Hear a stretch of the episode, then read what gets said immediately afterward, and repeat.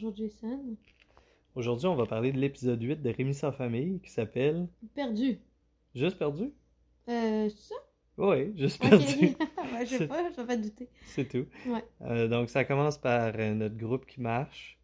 En partant de plusieurs villes, le narrateur les nomme l'une après l'autre. là. On se souvient Ulcel, euh, Chavanon, etc. C'est bientôt l'été. Rémi a quitté Chavanon au printemps, alors que les montagnes étaient encore enneigées.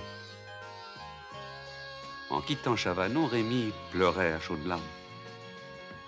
Puis ce fut Ussel où il donna sa première représentation.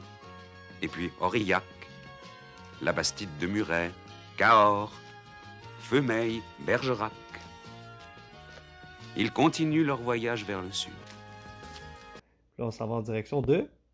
Bordeaux, mais moi j'aurais dit euh, en- au départ aussi que euh, comparativement aux épisodes précédents, où est-ce que c'était un peu plus lugubre justement parce que tu vois que c'était tôt dans le printemps, mais là on re- ça commence puis que euh, c'est vraiment sur la campagne française, il fait chaud, il fait beau, il y a les arbres, il y a les oiseaux, les arbres, tout ça, puis euh, justement il y a comme une espèce de, de récapitulatif euh, par les villes qui ont traversé. Le Mais narrateur aussi, dit- le narrateur, mais aussi comme une notion du temps qui passe, puis du fait qu'ils sont rendus comme à une autre, une autre saison. Fait que ça aussi, on voit que, que ça a quand même un impact sur la situation de Rémi. Il passait de. Il partait très triste de son petit village euh, alors que les montagnes sont enneigées, puis là maintenant, c'est le printemps, et il s'en va vers effectivement la ville de Bordeaux. Donc, après la liste des villes, on arrive... Avant d'arriver à Bordeaux, on passe par une ville fantôme. Saint-Émilion. Puis là, toi, ce que tu as dit tantôt, je trouvais ça intéressant, c'est que il y a un aspect quand même historique dans la série. C'est pas juste une série animée standard. là. On voit à chaque ville, il y a comme un- une petite plug de OK, dans cette ville-là, il s'est passé tel événement. Euh, c'est une ancienne grande ville qui est rendue fantôme, il n'y a plus personne. Lui, Rémi s'inquiète de où sont les gens, est-ce qu'ils vont revenir? On doit se sentir très seul dans une ville abandonnée. Oui. Mais ils vont revenir un jour, n'est-ce pas? De qui parles-tu? Pas les gens qui habitaient ici. Ah, ça, tu sais, ça m'étonnerait beaucoup. Il y a très longtemps que cette ville est déserte. Les anciens habitants sont tous morts. Alors personne ne viendra? Tu n'aimes pas les villes abandonnées, Rémi? Oh non. On dirait que les maisons sont toutes tristes et qu'elles retiennent leurs larmes en attendant le retour de leurs habitants.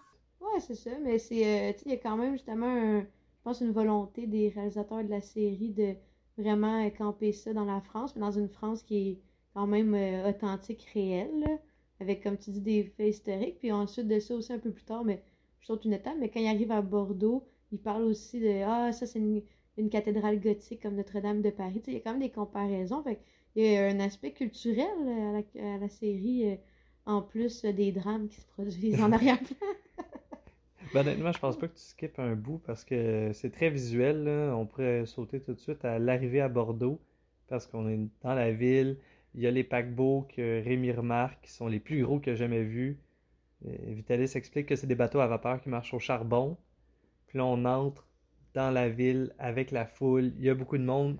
Ça change vraiment de visuel. C'est comme des images fixes. C'est comme euh, une Ben oui, ils ont slacké le parallaxe. Je sais pas qu'est-ce qui s'est passé. Ouais, mais là, c'est comme l'image Rémi, l'image de plusieurs personnes. On entend le bruit des personnes qui marchent et des travailleurs qui sortent de l'usine ou peu importe. C'est une ville industrielle, il se passe beaucoup de stock. Euh, puis là, Il dit pas ça. deux, Il dit ça. Ben, c'est une grande ville, oui. ouais, il il dit dit que c'est une grande riche. ville, mais je a- pense C'est un parle. port très important. Tu vois quand tu arrives dans la ville qu'il y a des Ouais. usines ou qu'il y a des. En fait, ce qui est vraiment différent comparativement aux autres villes qui ont été vues précédemment, c'est que c'est bondé. Là. Tu vois que c'est bondé de monde.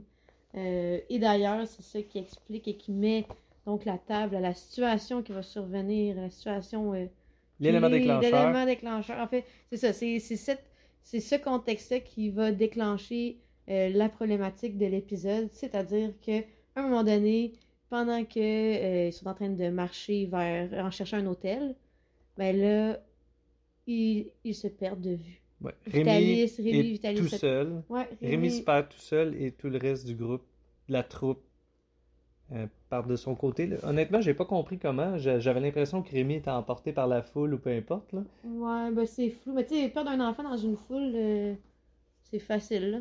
Ouais. Ben ouais, on s'entend, il y a 8 ans, là, il est tout petit, puis euh, c'est ça, tu vois la densité du, des gens, Euh, c'est un- c'est une grande, grande, tu sais, c'est comme une grande avenue. Fait qu'à un moment donné, tu te perds de vue deux minutes, puis c'est fini, puis Ouais. mettons qu'il s'est trompé de rue. Mais là, mais moi, ce que j'ai trouvé quand même euh, drôle, mais c'est que, tu vois, Vitalis, qu'il crie son nom, il crie Rémi, puis Oui. il y a comme des petites gouttes de sueur, tu sais, tu vois qu'il capote, là. Ben, c'est stressant, Ouais, ben, il l'a perdu, puis... Ben, c'est le perdu, mais effectivement, mais tu sais, je trouve que ça démontre encore l'attachement euh, que Vitalis a pour euh, Rémi aussi, là. Ouais. Euh, donc, Ça, euh, c'est sûr, là, mais c'est- ils mm. sont rendus une famille, un peu. Un peu. Ouais, une troupe, Puis- une troupe. Mais aussi, c'est que dans une ville, c'est tout le temps plus stressant. Il y a tellement de stimuli, il y a beaucoup de monde, il y a beaucoup de trucs qui peuvent se passer. Puis on dirait que ça passe en éclair parce qu'on est déjà rendu le soir ou la nuit. Mhm. Puis là, Rémi marche, déambule dans des rues désertes. Ouais, il y a 10 comme plus personne. 10 secondes avant, c'était la grosse foule. Il est rendu dans une rue déserte. Il croise un clochard ou un robineux. Ouais, un, un ivrogne, là, Un- ouais. ouais, un ivrogne qui, ça, qui est dans un qui coin. dort avec sa bouteille. C'est ça.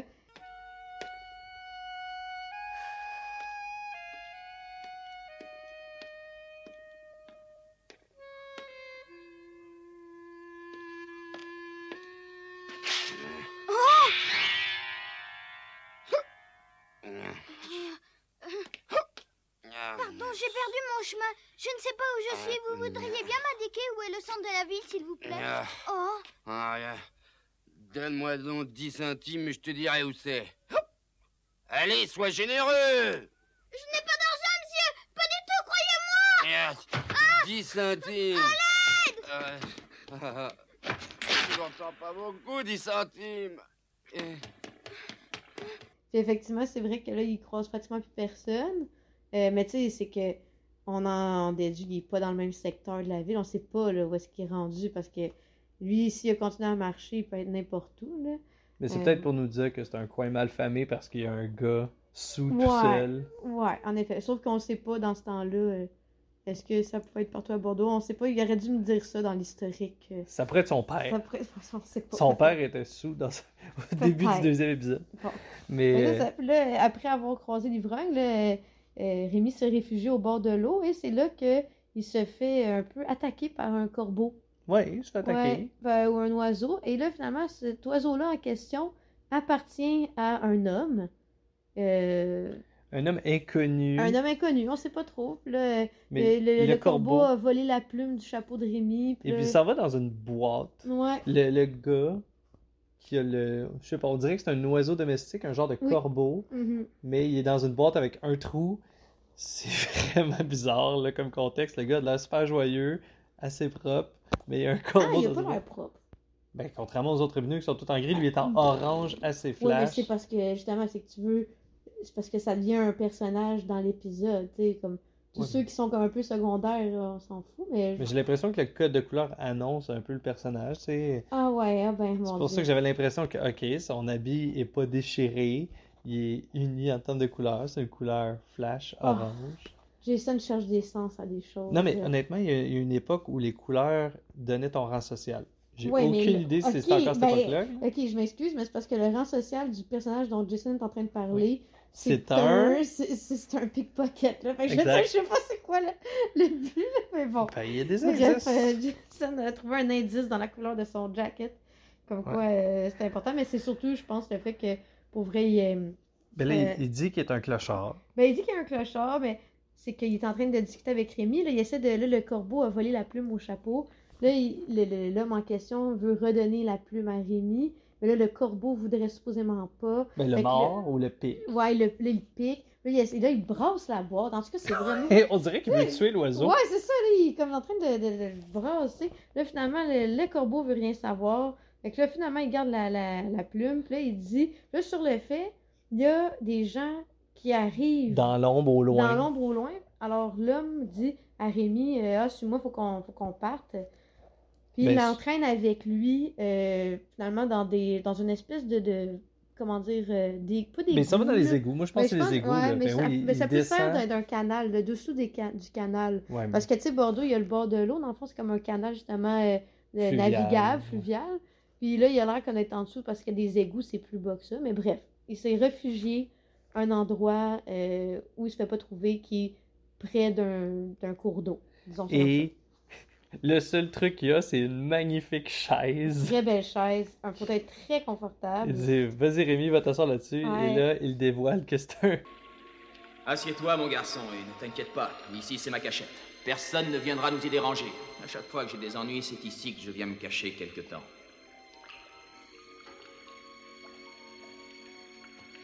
Alors, il est confortable ce fauteuil, non? Oui, il est très confortable. Il peut l'être. C'est une véritable antiquité. Je l'ai trouvé chez un antiquaire de mes amis. Mais alors, il a dû coûter beaucoup d'argent, non? C'est-à-dire que, à vrai dire, son prix était sans doute élevé, mais je ne peux pas dire qu'il m'ait coûté quoi que ce soit. Tu comprends? Comment? Un fauteuil antique, une antiquité, Ouais. qui lui a pas coûté grand-chose. Fait Ouais. que là, on comprend que c'est un voleur. Là. Et puis, Mais Rémi, il, est tout... il voit pas ça, lui. Il comprend pas vraiment c'est quoi un voleur. Ou en tout cas, Oui, ben oui, il, sait. comprend. Non, mais il a pas il- compris encore que il- ça, il pas mais il sait c'est quoi. Puis là, mais c'est quand il voit finalement euh, l'homme qui se, finalement se présente Jean Le Corbeau. Oui. Ouais, Jean donc, Corbeau. Jean Corbeau? Ah, Je- Jean Corbeau. il C'est pas grave. Fait qu'il se présente Jean Corbeau, c'est ça son surnom au, au voleur en question. Euh, c'est quand il voit qu'il prend, récupère les pièces dans des bourses puis qu'il jette les bourses dans le cours d'eau. fait clairement qu'il a juste comme il est en train de regarder son butin de la journée. Puis là, il, il- il précise aussi que c'est un spécialiste euh, du vol à la tire. Fait que j'imagine que J'ai pas compris ce que ça voulait dire. Ben ça. ça, c'est pickpocket. Dans le fond, c'est ça. C'est C'est la traduction de pickpocket. Probablement. Puis c'est probablement que, justement, il y a son, son corbeau qui, qui est son, son assistant qui doit être dressé pour voler du stock. Puis lui-même, il vole aussi des choses. Puis là, ça coupe à Vitalis qui parle, à- on déduit un policier, qui demande Est-ce que vous avez vu un jeune garçon de 8 ans avec une harpe? Le policier trouve que c'est des bons indices, c'est pas fréquent que tu vois ça.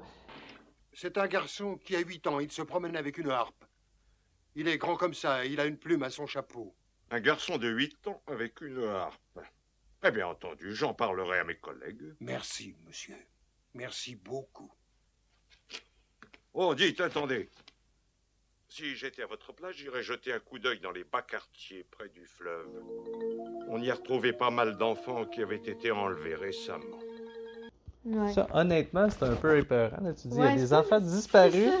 Ok. Fait Pas bien ben rassurant. Là. que là, on se demande Jean Corbeau, il va. Est-ce qu'il veut le kidnapper? Moi, en tout cas, c'est ça que j'ai pensé. Ouais, c'est ça. On se dit, est-ce qu'il- Mais en même temps, pourquoi est-ce que Jean Corbeau est parti avec Rémi? Ben, moi, j'ai. En fait, je me suis dit justement qu'il avait l'air trop d'un bon Jack parce que quand il est parti avec, puis il a dit suis-moi avec Rémi, il avait plus l'air de vouloir le protéger de quelque chose. C'est comme. euh, de- Mais c'est ça qu'il avait de l'air. Pas- ben on le sait pas, en effet, parce que c'est un voyou. Mais il y a un chandail orange. Mais il y a chandail orange, fait que ça donne un indice sur son rang social. Mais là, ça coupe au clochard Jean Corbeau, puis Rémi qui font connaissance. Ouais. Puis Mais- c'est là un- qu'il dévoile son nom. Oui, c'est C'est après Ah, le ben là, flashback, oui, c'est pas grave. Ouais. Mais là, il dit justement euh, qu'on est, qu'il est voleur, on se ressemble beaucoup, toi, en tant que. Ça, c'est intéressant. oui. comment, ben, dans le fond, vous, les, euh, vous- comment dire, les artistes ambulants, vous êtes, au- un peu, vous êtes pas mieux que moi. tu sais, Là, il- Ça, ça choque. Rémi. là. Ben, Rémi, il est pas d'accord, là, c'est ça. Ben oui. Puis en plus de ça, C'est insultant, c'est insultant. là. Lui, il travaille, l'autre, il va juste pogner le, le, le butin. le butin, va voler des choses aux autres. Alors, euh, en tout cas, on voit que Rémi a des bonnes valeurs. Au fond, un comédien ambulant, c'est un vagabond. Ça ne vaut pas beaucoup mieux qu'un voleur. On est tous les deux en marge de la société. Alors, vous vivez tout seul comme un clochard? Mais oui, et c'est formidable. Personne ne me dit ce que j'ai à faire et je prends le meilleur de la vie. Je suis complètement libre, libre comme l'air, tu comprends? La comparaison que Jean a faite entre Rémi et lui-même ne plaît pas beaucoup à ce dernier. Un comédien ambulant n'est pas un voleur. Non, Rémi n'est pas du tout d'accord avec Jean le Corbeau. Pourtant, il le trouve bien sympathique, mais il est sans doute beaucoup plus voleur que clochard.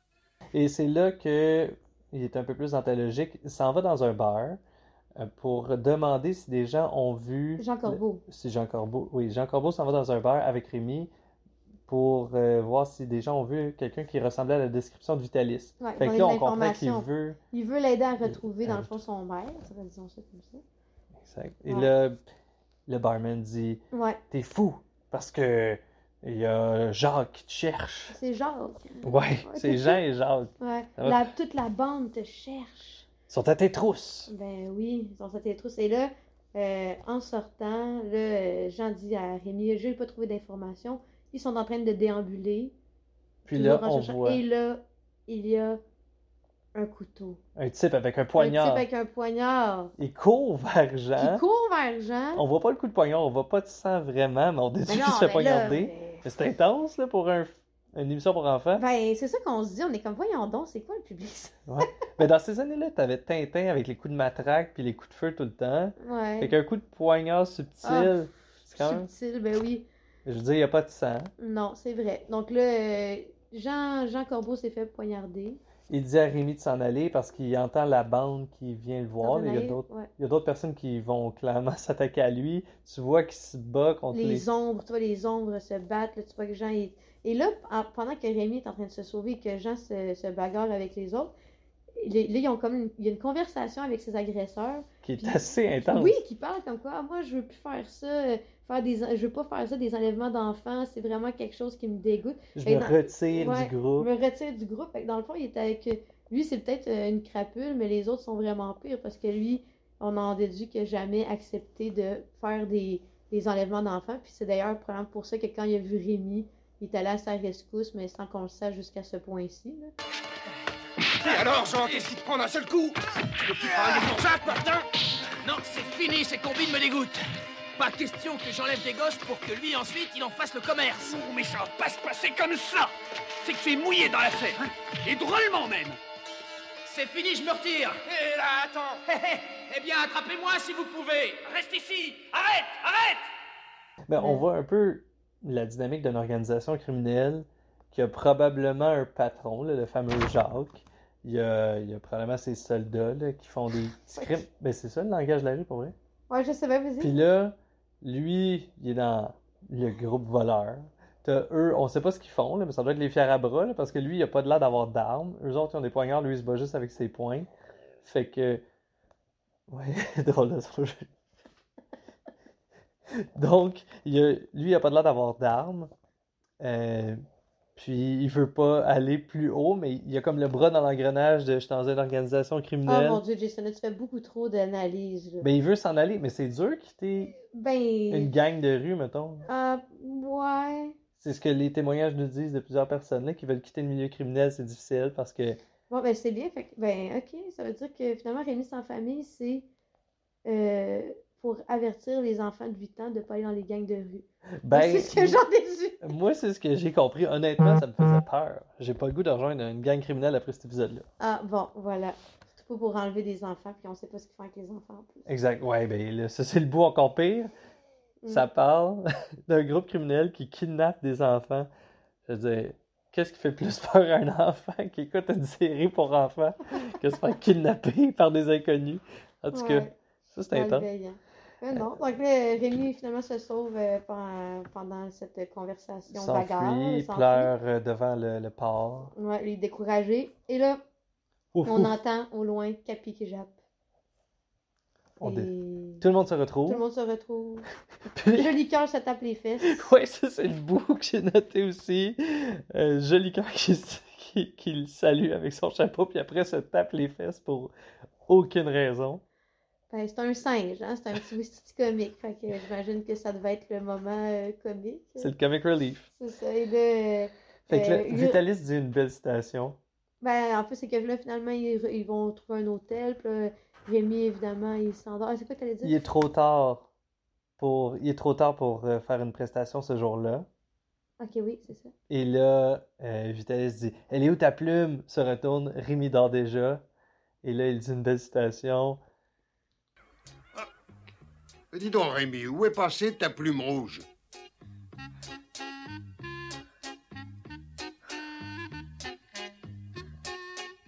Ah, ce n'est pas grave. L'important, c'est que tu sois de retour au milieu de notre troupe. On n'aura pas de mal à trouver une autre plume, mais jamais nous ne serions arrivés à nous retrouver un autre Rémi. C'est Ben oui, ben quand c'est même affectueux, Ben c'est oui, bien. il est affectueux, mais moi, je pense que c'est ça. On voit vraiment qu'il y a une belle appréciation euh, de, de, de, de- que Rémi. En fait, que Vitalis aime beaucoup Rémi. C'est mignon. C'est un fait. C'est un fait. Et là, l'épisode finit Oui. avec quoi? Euh, C'était pas ça? Un mini-rêve. Ah, Ça mon Dieu, oui, c'est Ça vrai. faisait deux, trois épisodes Ben qu'on oui. avait peu de rêves ou des petits rêves positifs. Là, c'est un rêve neutre, mais c'est comme deux événements de la journée qu'on voit.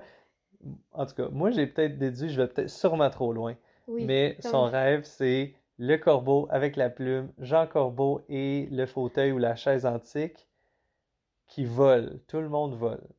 Est-ce que c'est une espèce de joke, voler comme... Ah non, tu vas trop loin, Jason. Ben, Là, voler là- dans les airs, Ah, voler aussi, voler des, des trucs, là, Non, tu sais, stealing. non, non, non, non. Puis Non, aussi, il vole. Est-ce que c'est parce que Jean Corbeau est décédé de son combat puis il est rendu un ange, entre guillemets? Eh, tant de questions. Ben oui. Ben. Mais non, l'affaire de Ah, c'est parce qu'il vole, là, ça, oh mon Dieu.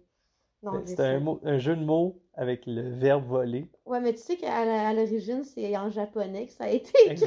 Fait que je pense pas qu'il y a un jeu de mots avec voler. Je pense pas que ce soit le même mot, là. Je pense que. J'aimerais ça savoir. Ouais, c'est ça. Si on Ben, a un spécialiste japonais. Ben, c'est ça, on aimerait ça le savoir.